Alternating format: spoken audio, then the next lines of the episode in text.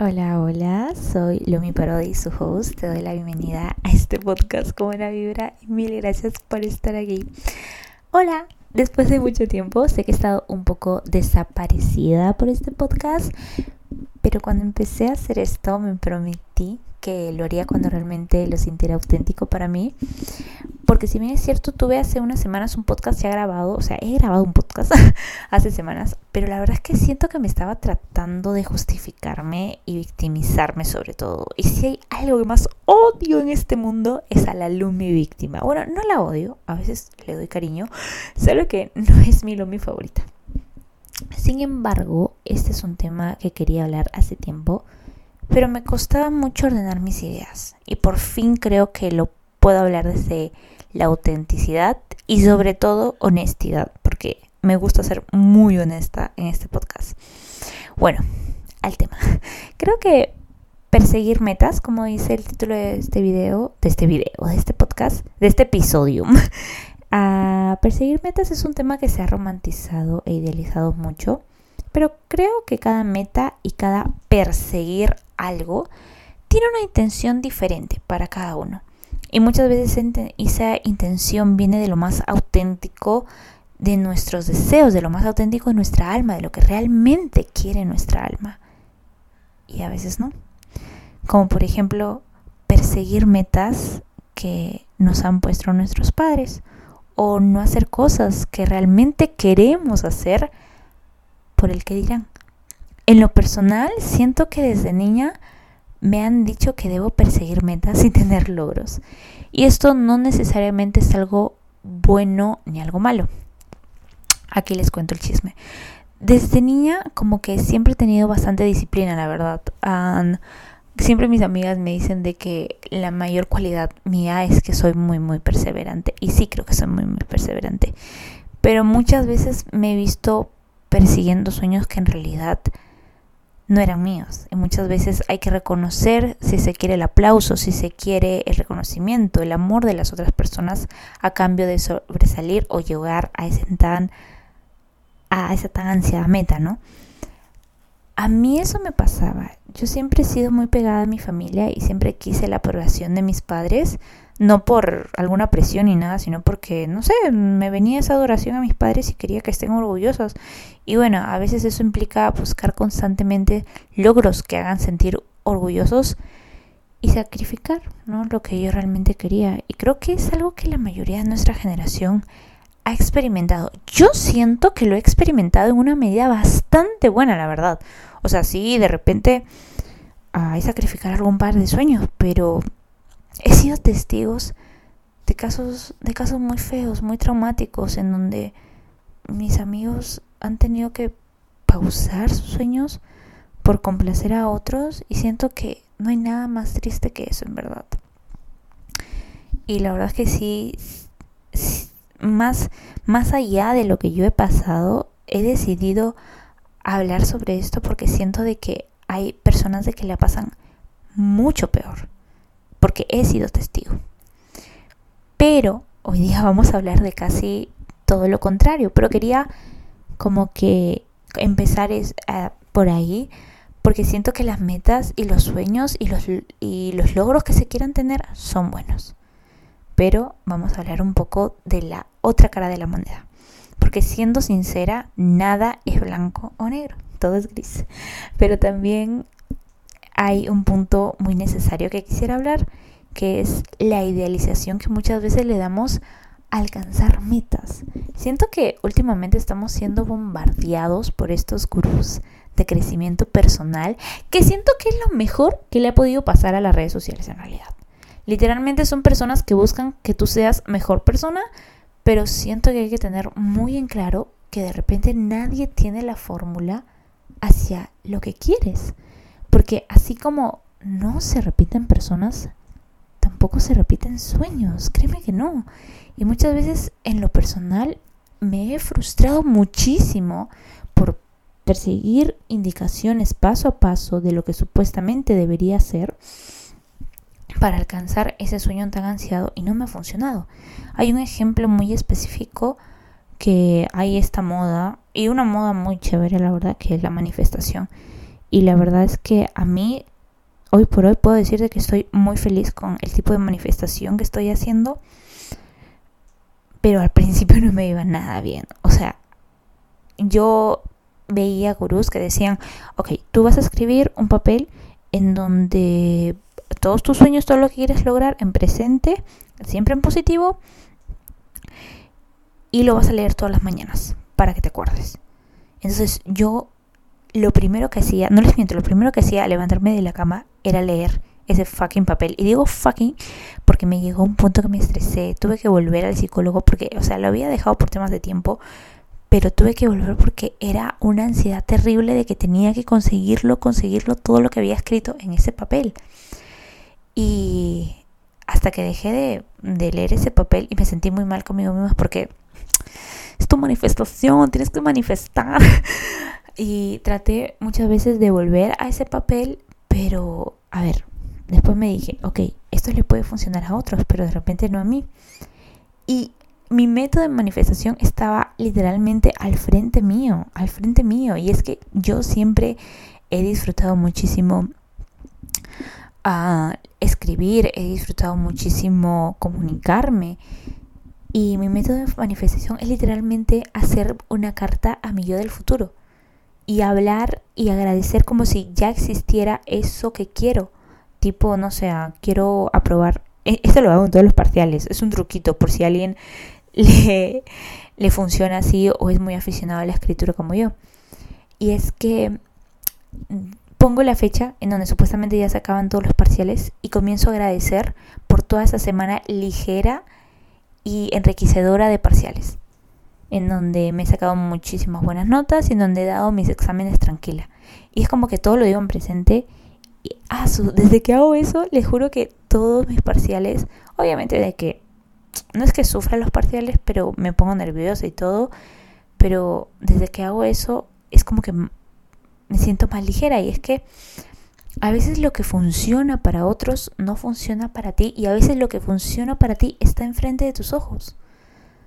No sigas los métodos de otro porque los métodos de otro también se basan en los gustos de otro y cómo funciona y cómo se ha descubierto a él mismo.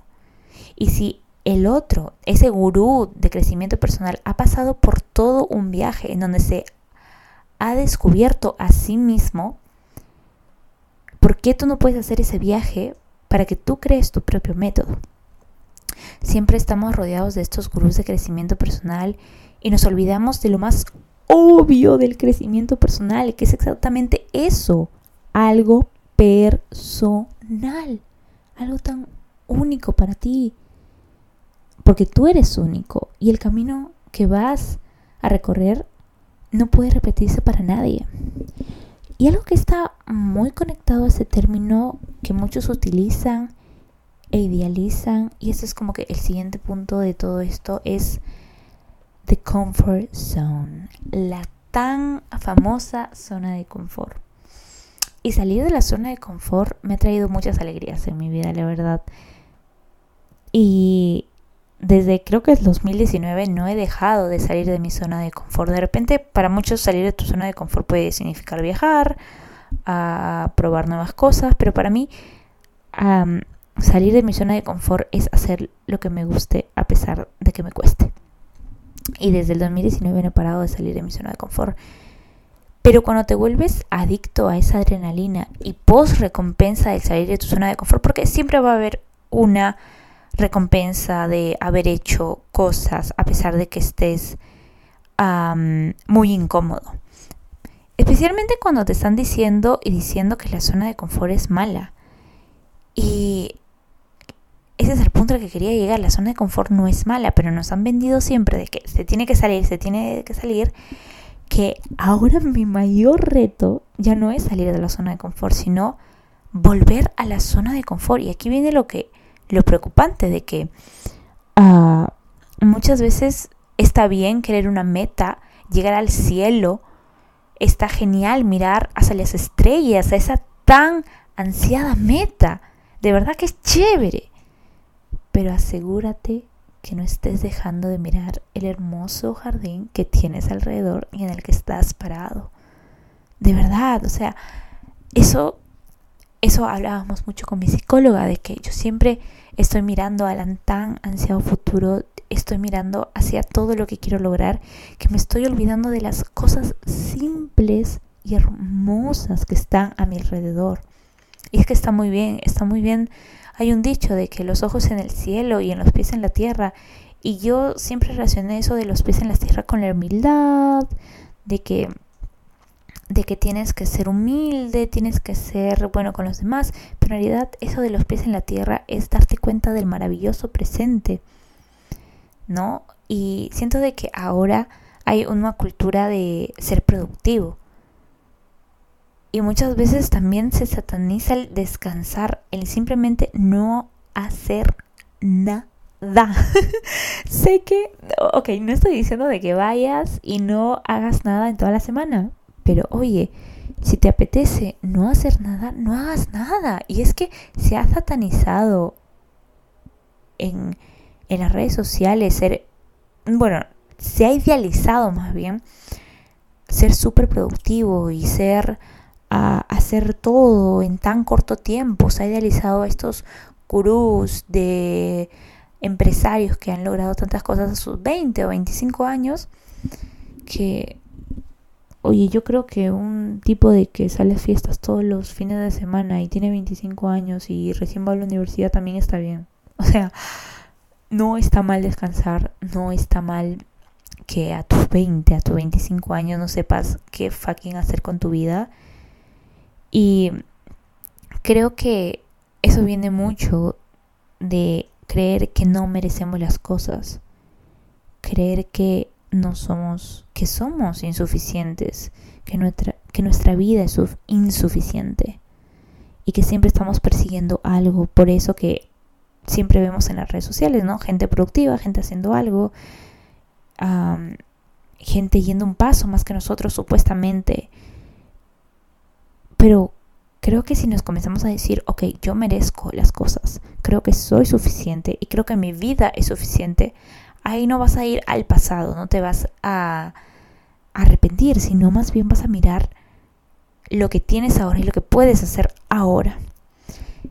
Y con esto quiero ir al siguiente punto, que es que siento de que estamos dejando de lado nuestro presente.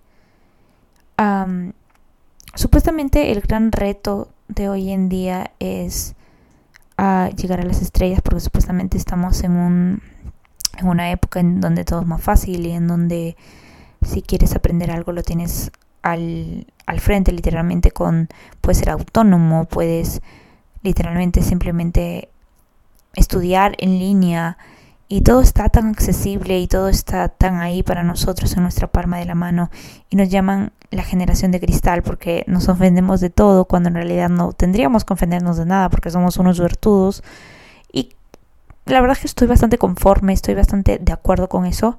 Nuestra generación la tiene súper fácil, pero también hay que hablar de la otra cara de nuestra generación, que es una generación bombardeada de información en todo el tiempo, bombardeada de vidas perfectas en redes sociales. Y creo que el reto de nuestra generación no es tanto alcanzar metas, no es tanto alcanzar las metas que de repente nuestros papás no alcanzaron, no alcanzar las metas que de repente nos han dicho que tenemos que alcanzar porque todo lo tenemos fácil. Yo creo que el reto en nuestra generación es estar en el presente. Realmente disfrutar de lo que tenemos. Y siento que viene muy ligado a el crecimiento de ansiedad y pasado, perdón, el crecimiento de ansiedad y depresión que se vive en nuestra generación porque o estamos mirando mucho al pasado o estamos mirando mucho al futuro. Y siento que tiene mucho que ver con esto de perseguir, perseguir cosas, perseguir sueños, perseguir metas. Y quiero llegar a todo esto con el último punto, porque sí sé que de repente se me puede malentender con los puntos anteriores y decir, ah, ok, esta chica está loca, dice de que no hay que perseguir metas, no hay que perseguir sueños. Y es que yo siento de verdad que no se persiguen los sueños, sino tienes que sentir tus sueños, estar presente en tus sueños y habitar esos sueños. Desde el día uno en que comienzas a hacer, es que habitas los sueños. Yo Luciana Parodi, yo no quiero alcanzar mis sueños, yo quiero habitar mis sueños. Y es que hay una gran diferencia entre que quieres, no sé, tú quieres alcanzar, quieres graduarte de la universidad, es una meta. Pero realmente es la meta terminar la universidad o de repente puede ser aprender, disfrutar de tus amigos en la universidad. Porque siento desde que si tú no disfrutas del, día en, desde el día uno en que persigues ese sueño, no es un sueño que valga la pena. No estoy diciendo de que de repente tengas que amanecer por ese sueño, no estoy diciendo que de repente tengas que sacrificar esos sueños, pero pregúntate si realmente vale la pena habitar esos sueños, no alcanzarlos, sino estar en, esos, en los sueños. Si tu sueño es cantar, si ya, vamos a poner este ejemplo, si tu sueño es cantar y quieres llegar a ser una cantante muy famosa, ok, ¿qué pequeños pasos puedes hacer y que te hagan feliz? Porque si no te hacen feliz esos pasos que supuestamente tienes que dar para esa tan ansiada, meta, no vale la pena. No vale la pena ese sueño.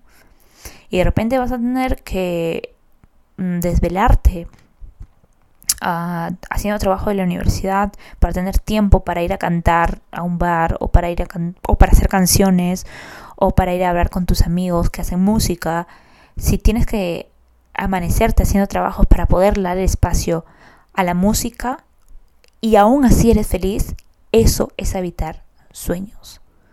Es estar presente en tus sueños. Porque desde el día uno que comienzas a hacer, ten en cuenta que ya estás viviendo el sueño. Y siento de que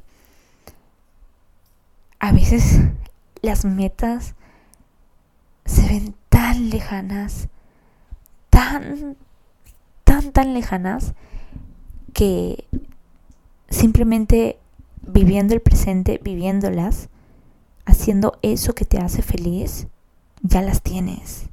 Y ya no las ves tan, tan lejanas porque ya las sientes. Y siento de que eso, de eso se trata todo, de sentir, de sentir que ya, ya está ahí lo que tanto deseas por solo, por solo, por, por solo sentir que ya las haces. no sé si me estoy confundiendo. Perdón. pero creo que todos estos gurús de crecimiento personal creen que han salido del sistema, ¿no?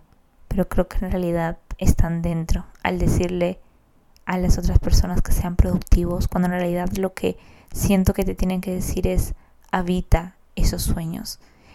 Ten presente todos los días de tu vida esos sueños. Y no presente de, manifestar, uh, manifiesto que voy a tener 500 mil dólares de mi emprendimiento. No, todos los días haz algo por ese emprendimiento y ya estarás evitando tus sueños si tengas dos clientes porque ya estás haciendo ese emprendimiento que te encanta hacer. Y siento que hay otro punto que quisiera recalcar. Porque siento de que hay, hoy por hoy hay personas que tienen multipasiones. Yo, por ejemplo, soy una de ellas. Y siento de que también uno se aferra a una meta determinada en su vida. Y siento que qué aburrida sería la vida si fuéramos la misma persona en toda nuestra vida. Qué aburrida sería la vida si nuestros sueños no evolucionarán. No tengas miedo de cambiar tus sueños. No tengas miedo de pensar de que algo por lo que trabajaste tanto ya no te gusta de repente. No estoy diciendo, no estoy diciendo de que vayas y dejes todo y lances toda la borda y, y algo así. Pero no tengas miedo de replantear lo que a ti te gusta. Siento de que yo, por ejemplo, estoy haciendo esto.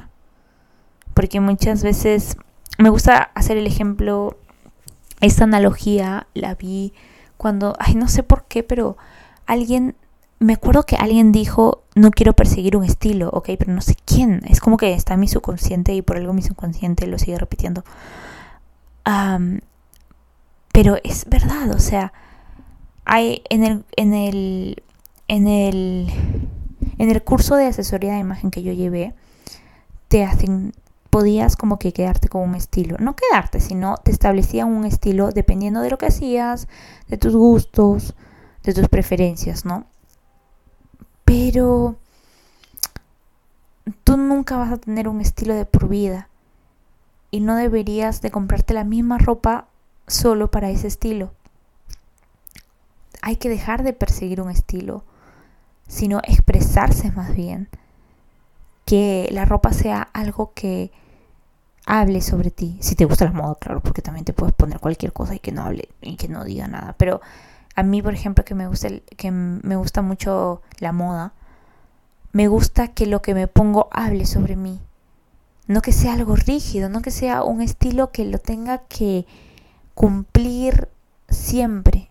Porque qué aburrido sería vestir igual todos los días o, o con el mismo patrón todos los días, perdón. Y siento de que pasa lo mismo con los sueños.